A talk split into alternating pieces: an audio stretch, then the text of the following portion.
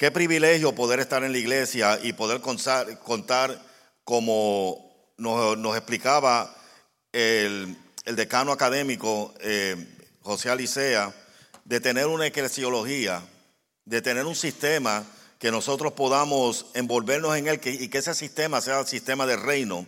Pero también qué bueno que el Señor nos ha dado de unción, como también expresaba la, profesora ah, Anita Bocanegra, que tenemos esa unción también para nosotros poder enseñar, poder transmitir ese mensaje. Pero en este momento nosotros pues nos toca ahora dar por gracia lo que por gracia hemos recibido. Quiere decir de que la iglesia, que es un organismo vivo, necesita necesita ser renovada, necesita ser eh, la iglesia, necesita tener gente como tú y como yo que tomemos las riendas de ella misma y que nosotros en el ministerio que el Señor nos ha entregado, con la unción que el Señor nos ha entregado, nosotros le pasemos el bastón, nosotros le, le, demos un legado, nosotros eh, podamos adiestrar a otros que así como tú y como yo podamos también, eh, podamos también hacer ejercicio de este ministerio que el Señor nos ha dado. Bendito sea el Señor. El título, el título que yo le he colocado a esta presentación es Mentoría, el pase del bastón. Y utilicé la palabra bastón para que usted pueda entender cómo se llama este instrumento. Ese instrumento que se está pasando de mano a mano se le conoce como el batón en, el, en, el, en, el, en el deporte de pista y campo. Hay una, hay una de las carreras que se corre que se llama el relevo 4 por 100, ¿ok? Carreras de relevo, pues la persona, la persona que, trabaja en, ese, en, esas carreras, pues son cuatro participantes y cada uno de esos participantes tiene una función especial. Bendito sea el Señor. Esta, esta carrera cada uno de estos corredores en esta, en, esta competencia de 4 por 100 son cuatro corredores corriendo 100 metros cada uno. En esta competencia, el primer corredor sale, que es el corredor que más veloz, el, el mejor récord que tiene corriendo, el más rápido de los cuatro corredores, sale con el bastón en su mano derecha y corre y se adelanta hacia el segundo tramo, hacia la segunda posición, y aquel que está por recibir el bastón, entonces está listo para recibir su bastón en la mano izquierda, pero 25 metros antes de que aquel termine su tramo de 100 metros, ya el, el próximo está corriendo para que cuando llegue a la velocidad que viene el primero, el segundo lo alcance a esa misma velocidad y la supere, para luego este, con, su mano izquierda el, tercer tramo está preparado para recibir el bastón con su mano derecha y entonces eh, poder aumentar el récord de la persona que le entregó el batón a él y podérselo entregar al último tramo, que resulta ser entonces la persona que va a terminar la carrera, va a romper el récord, va a darle la medalla, va a darle el galardón al equipo. Bendito sea el Señor. Y eso somos la iglesia, ¿ok? Eso somos la iglesia, somos ese equipo que el Señor ha colocado para que a cada uno de nosotros nos ha dado un lugar en esa carrera. Ahora, ¿cuál es el trabajo del mentor? del mentor? El mentor entonces, el mentor entonces, su trabajo es preparar a que cada uno de esas personas sea perfeccionado en la posición que le corresponde correr. ¿Ok? Recuerde, tenemos un coach, tenemos un, armador del equipo, tenemos quizás eh, un capitán del equipo, pero es el mentor, aquella persona que se preocupa en poder, en poder manifestarle a los corredores qué debe hacer para poder mejorar su récord, qué debe hacer para poder mejorar su forma de correr. Y como manera de introducción, pues tengo que la mentoría se puede entender como la participación del mentor en dar a sus discípulos.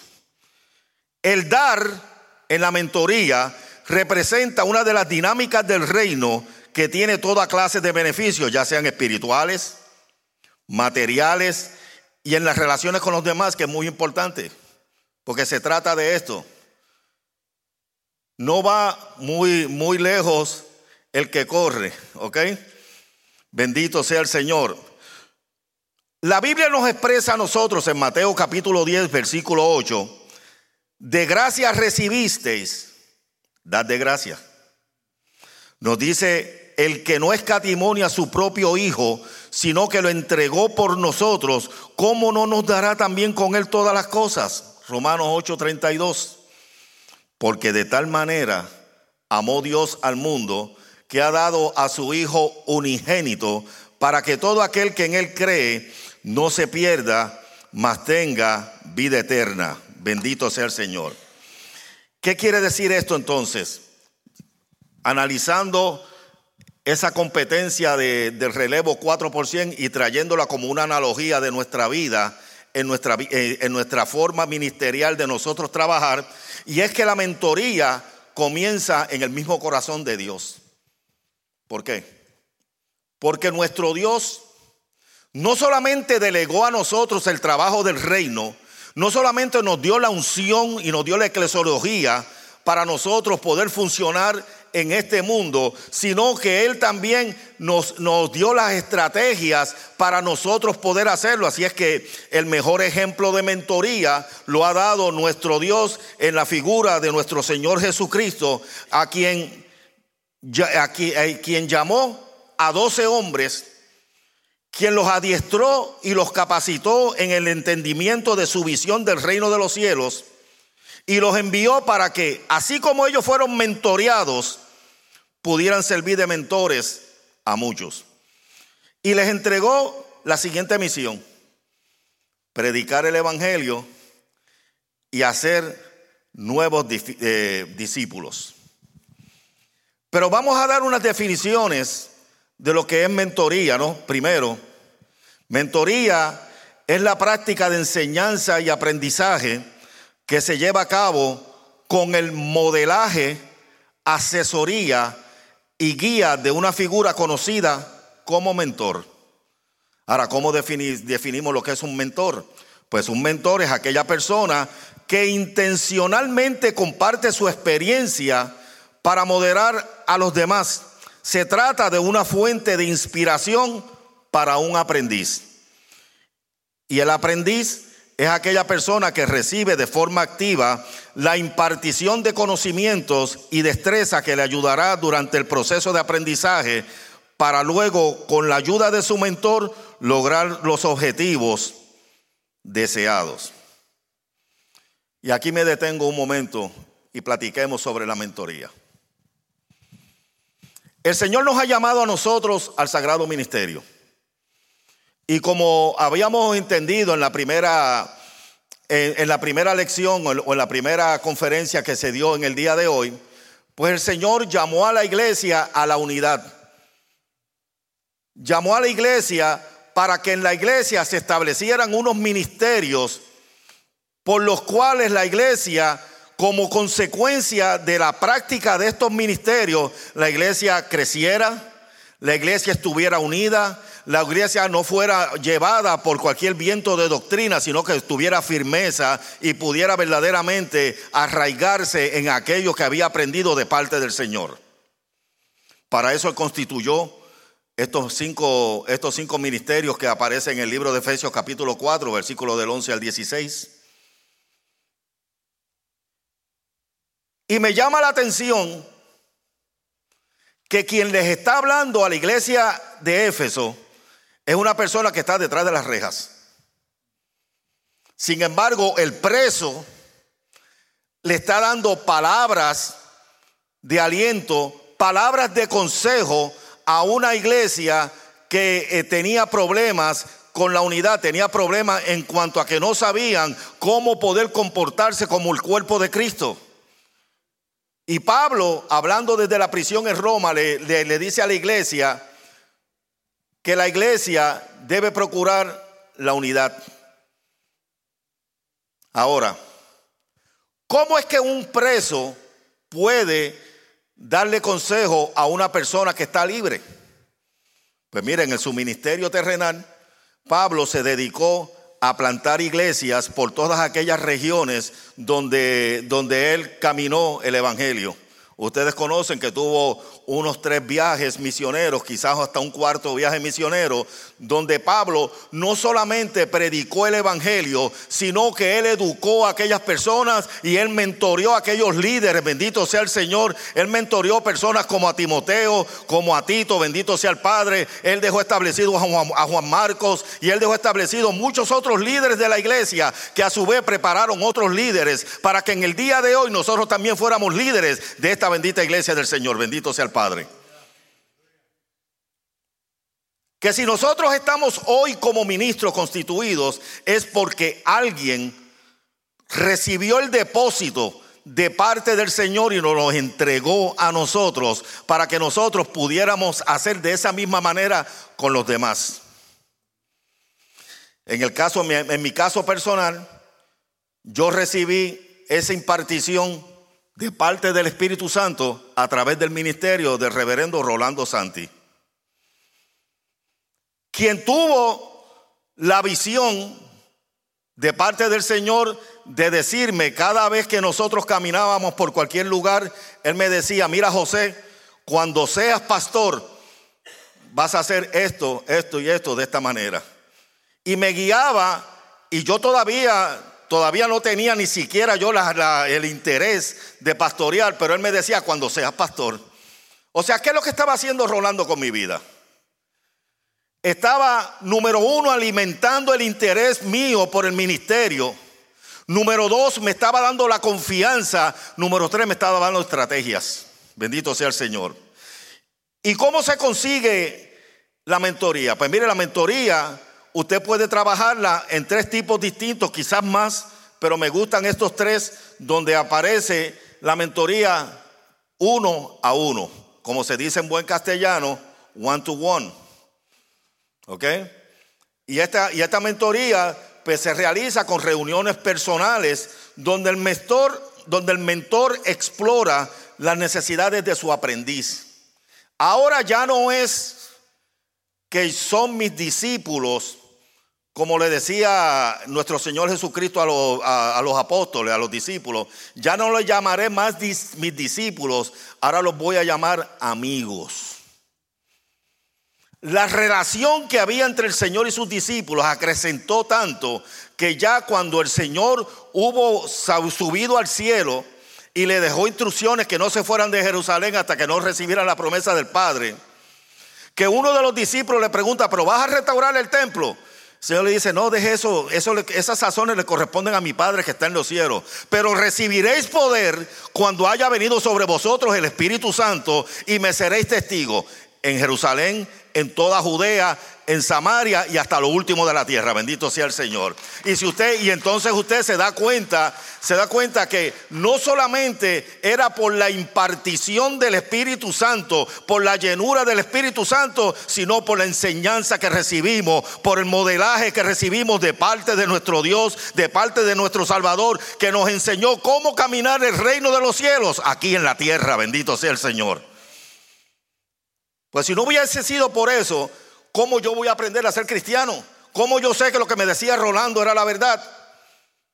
Oh, porque entonces recuerda que el mentor te va a dar a ti unas instrucciones que tienen que ser calificadas por lo que dice la palabra del Señor. Si no pasa por el sedazo bíblico, dígale a su líder que José Santo dijo que no lo haga. Ahí tengo la confirmación del pastor de la iglesia local. No lo haga. Pero es, es, importante que cuando usted vea estas personas que están en necesidad de la guianza de una persona, usted como la gallina o como las águilas lo coloque debajo de sus alas. Para que esa persona pueda caminar ministerialmente y pueda avanzar. Y, no se preocupe porque predique mejor que tú, que enseñe mejor que tú, que haga las cosas mejor que tú, porque nuestro mismo Señor Jesucristo nos dijo, cosas más grandes haré ustedes. Bendito sea el Señor. Puede ser también una enseñanza bidireccional, donde tú como mentor vas a requerir la ayuda de otros mentores, de otras personas que sean, que sean capaces en áreas donde quizás tú no puedas educar, en áreas donde quizás tú no puedas enseñar. Y le hablo de mi, ministerio. Yo como pastor, pues sí, el Señor me dio la capacidad de poder plantar iglesias, me dio la unción para predicar, me dio la unción para enseñar, pero en el área de administración de jóvenes y de niños, pues yo soy deficiente. Sencillo, yo nunca he sido niño, yo nunca he sido joven en la iglesia. Yo llegué a la iglesia de adulto. Yo no sé lo que es ser un joven en la iglesia. Por eso es que yo necesitaba de personas jóvenes que se encargaran del ministerio de jóvenes y personas que se encargaran del ministerio de los niños. Y en la capacidad que nos dio el Señor y la capacidad que teníamos en la iglesia, pues enviamos para que se adiestraran estos líderes en ese tipo de dinámica donde yo era deficiente. Yo necesitaba de una ayuda, de una coayuda para que yo pudiera entonces mentorear a aquellas personas dentro de mis deficiencias. Mire lo que le estoy diciendo.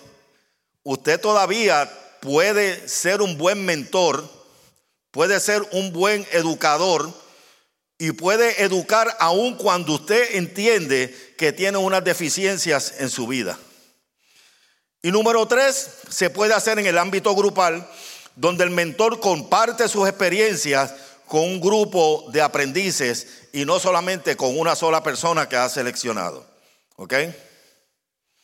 Así es que, abordando un poco el tema que nos fue entregado en el día de hoy, pues la mentoría intergeneracional es aquella mentoría donde el mentor responde a la actividad de un pastor o líder cuando escoge acercarse a otra persona o personas jóvenes o viceversa, pueden ser jóvenes mentoreando a personas mayores, bendito sea el Señor, con la intención de ayudarle a aprender y crecer en su vida y ministerio.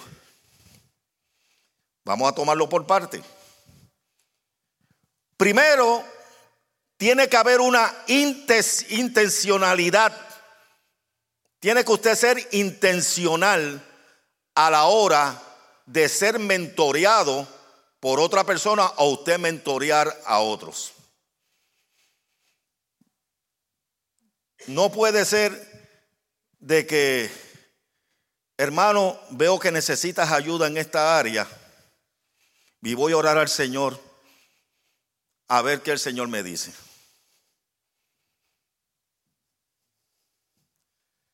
Le tengo buenas noticias. El líder cristiano su vida es una vida dedicada en la oración.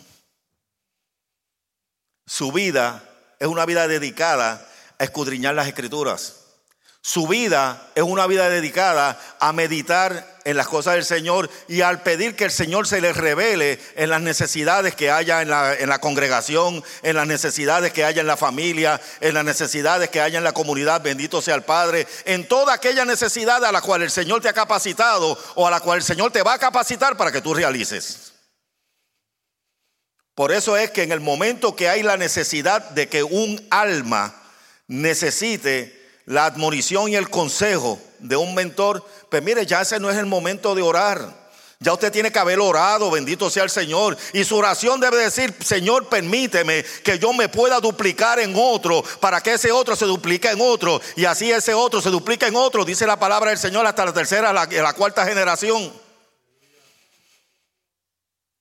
Que nosotros tengamos en nuestra mente la idea de que cuando el Señor nos envía, a predicar el Evangelio y a ser discípulos, lo que vamos a hacer es ayudar a otros a que esos otros puedan ser el tipo de cristiano que tú te sientes ser o aún mejor. Bendito sea el Señor.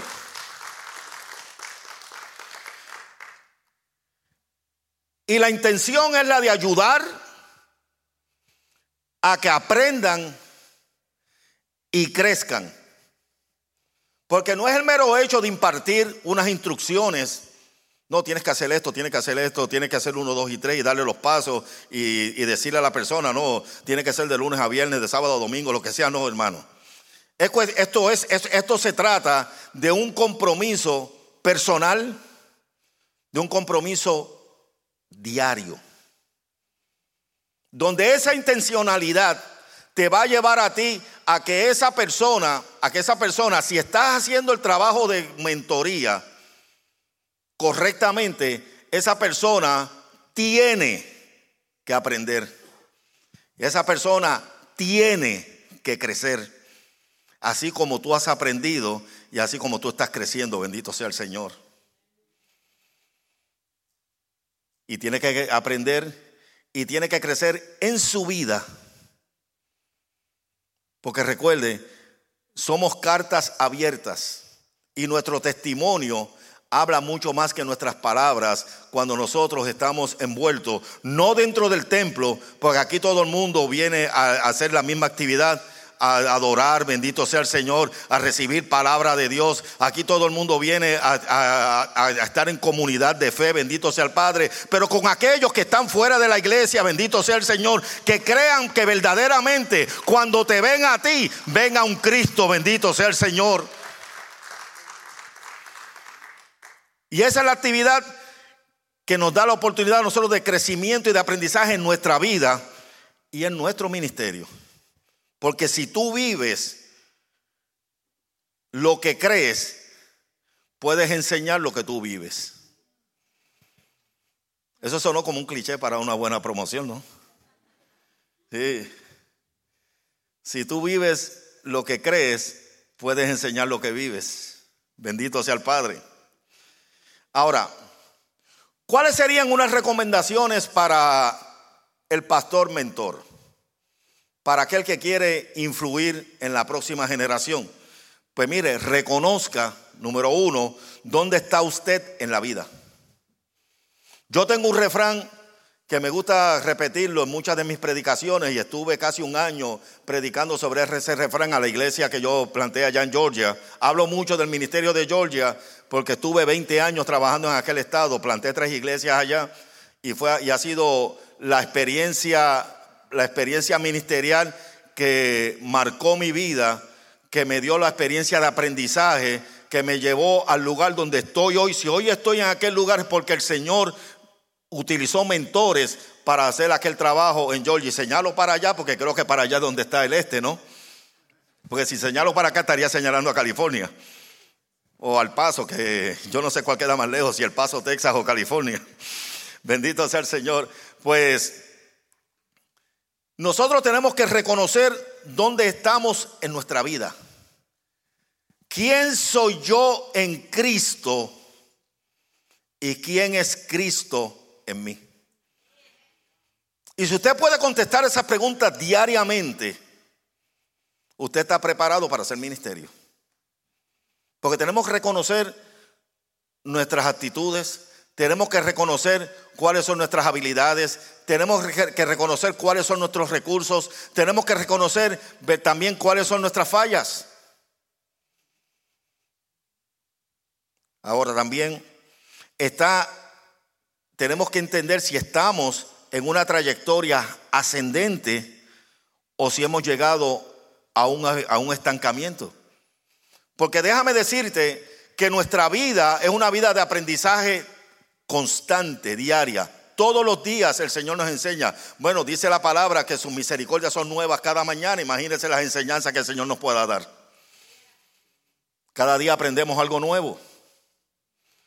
Así es que si nosotros vamos en una trayectoria ascendente, y señalo ascendente, ¿por qué? Porque nuestro galardón final está, este, está allá en los cielos, bendito sea el Señor, delante del trono del Señor, que va a llegar un momento en que a mí me gustaría escuchar esa frase, que quizás a usted le conmueve, donde dice, en lo poco fuiste fiel, en lo mucho te pondré, y todo el mundo, aleluya, gloria a Dios. Pero a mí me gustaría escuchar la otra parte, esa es la que me conmueve a mí, la otra parte de ese versículo, donde el Señor dice, entra en el gozo de tu Señor donde el Señor nos da la oportunidad a nosotros de poder estar con Él por toda la eternidad. Y si usted quiere hacer un ejercicio de lo que es la eternidad, piensa en un número. Añádale tres meses.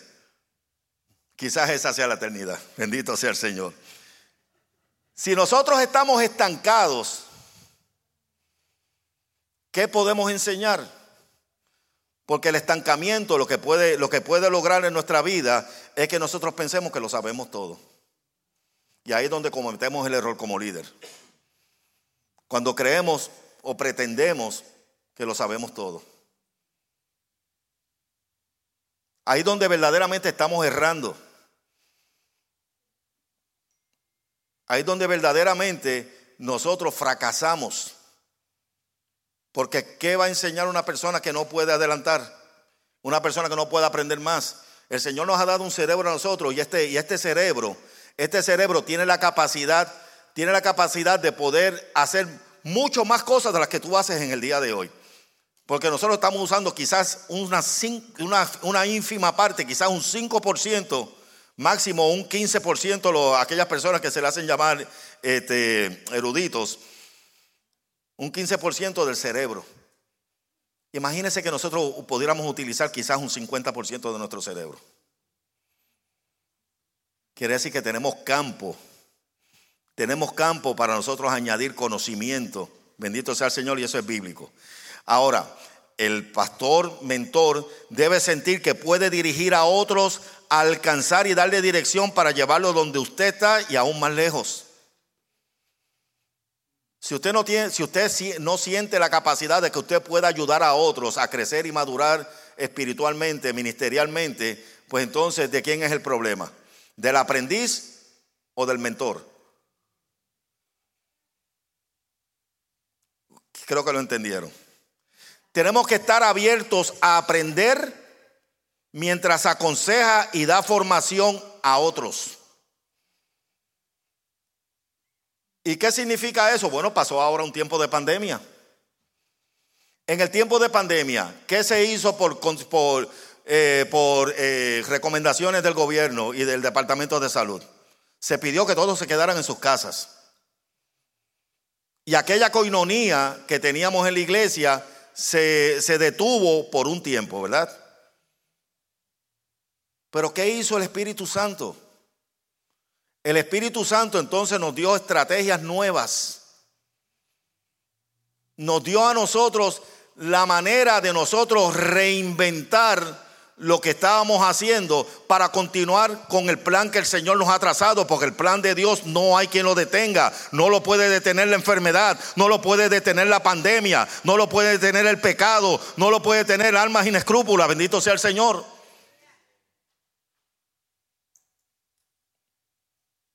El ministerio continúa y puede usted alcanzar el siguiente, el siguiente nivel cuando usted comparte sus victorias y usted comparte sus triunfos. Bendito sea el Señor. Para poder alcanzar ser un buen mentor, tenemos varios pasos, ¿ok? Quizás unos 10 pasos que yo tengo señalado aquí, donde vamos en la búsqueda. Señor, muéstrame a quién puedo ayudar. Donde tenemos la primera reunión con esa persona intencionalmente, he visto que tienes, eh, que tienes, que estás haciendo estas cosas y creo que necesitas ayuda en esto. ¿Te puedo ayudar? O puede ser que puedas tú tener en esa búsqueda y encuentres personas que te digan a ti, te necesito como mi mentor, doctor Estrada. Yo lo necesito usted como mentor en mi vida, bendito sea el Señor. ¿Por qué razón? Yo le digo al doctor Estrada, por el cúmulo de conocimientos, por el cúmulo de experiencias que tiene, por el cúmulo de sabiduría que el Señor ha depositado en una trayectoria de más de 60 años de ministerio. Imagínense si hay algo que aprender de Él. En una declaración de misión clara, que usted le diga a la persona cuáles son las intenciones que usted tiene. Que haya colaboración, poder establecer esa relación, tomar tiempo para la introspección, para usted poder sentarse con esa persona y analizar qué es lo que se está haciendo, bendito sea el Padre, qué es lo que, qué es lo que se está haciendo y cuáles son las metas próximas que pueden conseguir. Declararlo en verdad, aprender a trabajar con una red de contactos, edificar en confianza, compartir esas oportunidades y hacer una evaluación y una renovación. Porque todo lo que hagamos, el final, por lo menos en los cursos, en, los cursos que yo puedo, que el Señor me ha permitido dar en cuanto a planificación estratégica, el último paso siempre después de la aplicación es la evaluación. Que vamos a evaluar cómo hacemos las cosas. En la mentoría vamos a evaluarnos a nosotros, cómo nosotros hemos impartido en la vida de aquellas personas y cómo nosotros hemos eh, trabajado en el ministerio para que aquella persona pueda crecer mientras también nosotros vamos creciendo. Por último, concluimos con esta frase. La mentoría nunca termina. Esto es un trabajo continuo.